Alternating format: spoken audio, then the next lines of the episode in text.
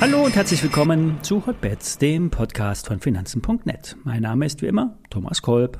Hotbets wird präsentiert von SEO, dem gebührenfreien Online-Broker von Finanzen.net. Wenn ihr eine Aktie geschenkt haben wollt, dann eröffnet ein Depot bei Zero. Mehr Details unter finanzen.net slash zero. Alle nachfolgenden Informationen stellen wie immer keine Aufforderung zum Kauf oder Verkauf der betreffenden Werte dar. Bei den besprochenen Wertpapieren handelt es sich um sehr volatile Anlagemöglichkeiten mit hohem Risiko. Dies ist keine Anlageberatung und ihr handelt wie immer auf eigenes Risiko. Wir starten mit BioNTech. Gestern wurden die Zahlen veröffentlicht und die erste Reaktion am Markt war sehr positiv. Doch mit der Schwäche am Gesamtmarkt ging es auch die für die BioNTech im, äh, vom Zwischenhoch bei 170 Euro wieder abwärts. Kommen wir kurz zu den Zahlen. 2021 war ein Ausnahmejahr. Fast 19 Milliarden Euro Umsatz und rund 10 Milliarden Euro Ergebnis. Die Aktionäre bekommen 2 Euro Sonderdividende. Das ist bei dem Ergebnis überschaubar. Das Aktienrückkaufprogramm in Höhe von 1,5 Milliarden Euro soll dazu dienen, um Mitarbeiteraktien oder Ansprüche aus Optionen zu bedienen. Das heißt, die Aktien werden nicht aus dem Verkehr gezogen, sondern weitergegeben. Damit erhöht sich auch nicht der Gewinn pro Aktie, das ist aber eigentlich auch nicht nötig, weil der Gewinn eh ja schon sehr hoch ist. Für dieses Jahr wird die Spanne mit 13 bis 17 Milliarden Euro Umsatz angegeben. Hier lässt sich BioNTech viel Platz. Analysten hatten hier etwas mehr Präzision und gegebenenfalls sogar eine Anhebung äh, hatten die Analysten auf dem Notizzettel. Für das laufende Jahr wurden bereits 2,2 Milliarden Impfdosen bestellt. Im Vorjahr waren es 2,6 Milliarden. Dafür haben wir jetzt erst Frühling. Das Geld wird neben der Sonderdividende und den Mitarbeiteraktien auch in Form von Steuern an die Bevölkerung verteilt. So wird ein Milliardenbetrag an den Fiskus in Deutschland abgetreten. Der andere Teil wird für Übernahmen reserviert. Hier soll im Bereich der Digitalisierung, Übernahmen oder strategischen Partnerschaften eingegangen werden. Zudem sollen auch die Herstellungskapazitäten durch Zukäufe ausgebaut werden. Ein weiterer Punkt auf der Ausgabenliste ist der Bereich Forschung und Entwicklung. Hier sind 1,5 Milliarden Euro vorgesehen. Zum einen wird am bereits verimpften Covid-Vakzin weiter geforscht. Hier wird ein umfangreiches Entwicklungsprogramm für Auffrischungsimpfungen durchgeführt. Thema nachlassende Wirksamkeit und Schutz vor Varianten. Derzeit bietet der Impfstoff gegen alle bekannten Varianten ausreichend Schutz.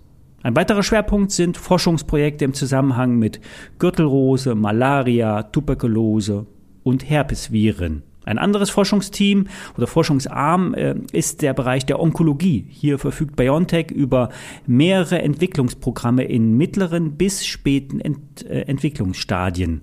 Hier werden in verschiedenen therapeutischen Wirkstoffklassen Tumore direkt angegriffen oder es wird eine Immunantwort im Körper angeregt. Fazit, das Geschäft mit den Impfstoffen sichert die Zukunft. Es wird mit maximaler Geschwindigkeit gearbeitet. Für Forscher ein Eldorado.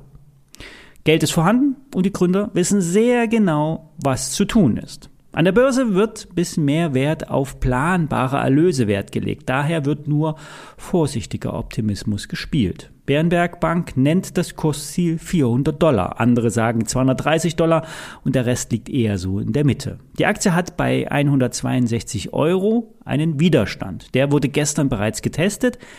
Geht es nun nachhaltig darüber, sind kurzfristig 200 Euro möglich. Ich bin selbst in die Biontech investiert, daher habe ich Interessenskonflikte und die Aussichten könnte ich zu positiv dargestellt haben. Daher bildet euch eigene, eine eigene Meinung.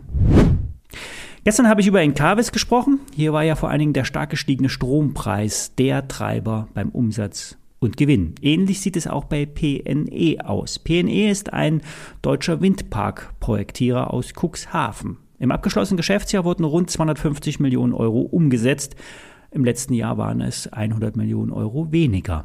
Das Ergebnis vor Zinsen, Steuern und Abschreibung beträgt fast 33 Millionen Euro und sind 10 Prozent mehr als im Vorjahr. Die Firma läuft grundsätzlich sehr gut. So wurden nach eigenen Angaben weitere Genehmigungen erreicht, Ausschreibungen gewonnen, Windparks in Betrieb genommen sowie der Bau weiterer Windparks bereits begonnen. Im Geschäftsjahr 2021 wurden Windpark- und Photovoltaikprojekte mit rund 1000 Megawatt, Megawatt äh, fertiggestellt. Das sind über 100 Prozent mehr als im Vorjahr. Der Projektvorlauf ist auf einem Rekordniveau, sowohl bei Windparks als auch bei Photovoltaikanlagen. Im Eigenbetrieb sind derzeit 233 Megawatt. Bis Ende 2023 soll das auf bis zu 500 Megawatt ausgebaut werden.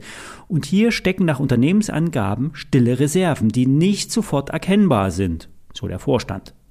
Die Zahlen haben heute keine Auswirkung auf den Kurs. Allerdings steht die Aktie Kurs kurz äh, vor dem All-Time-High. Die Analysten von First Berlin Equity Research ähm, für die spielt der gestiegene Strompreis eine übergeordnete Rolle. Manche Projekte nehmen mehr als das Doppelte als ursprünglich erwartet ein. Hoher Strompreis an der Strombörse und ein wachsendes Portfolio sprechen für PNE. Das Kursziel wird mit 10 Euro angegeben, da liegen wir aber allerdings schon bereits. Für Börse Online ist noch ein weiterer Aspekt interessant.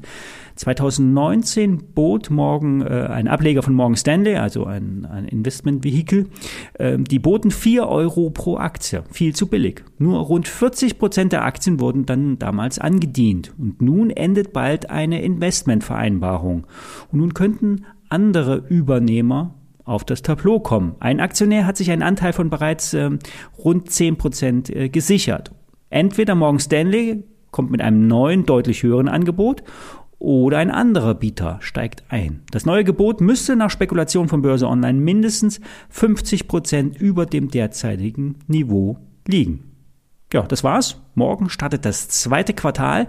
Der April ist in der Regel bullish. Wir werden es erleben. Bis morgen.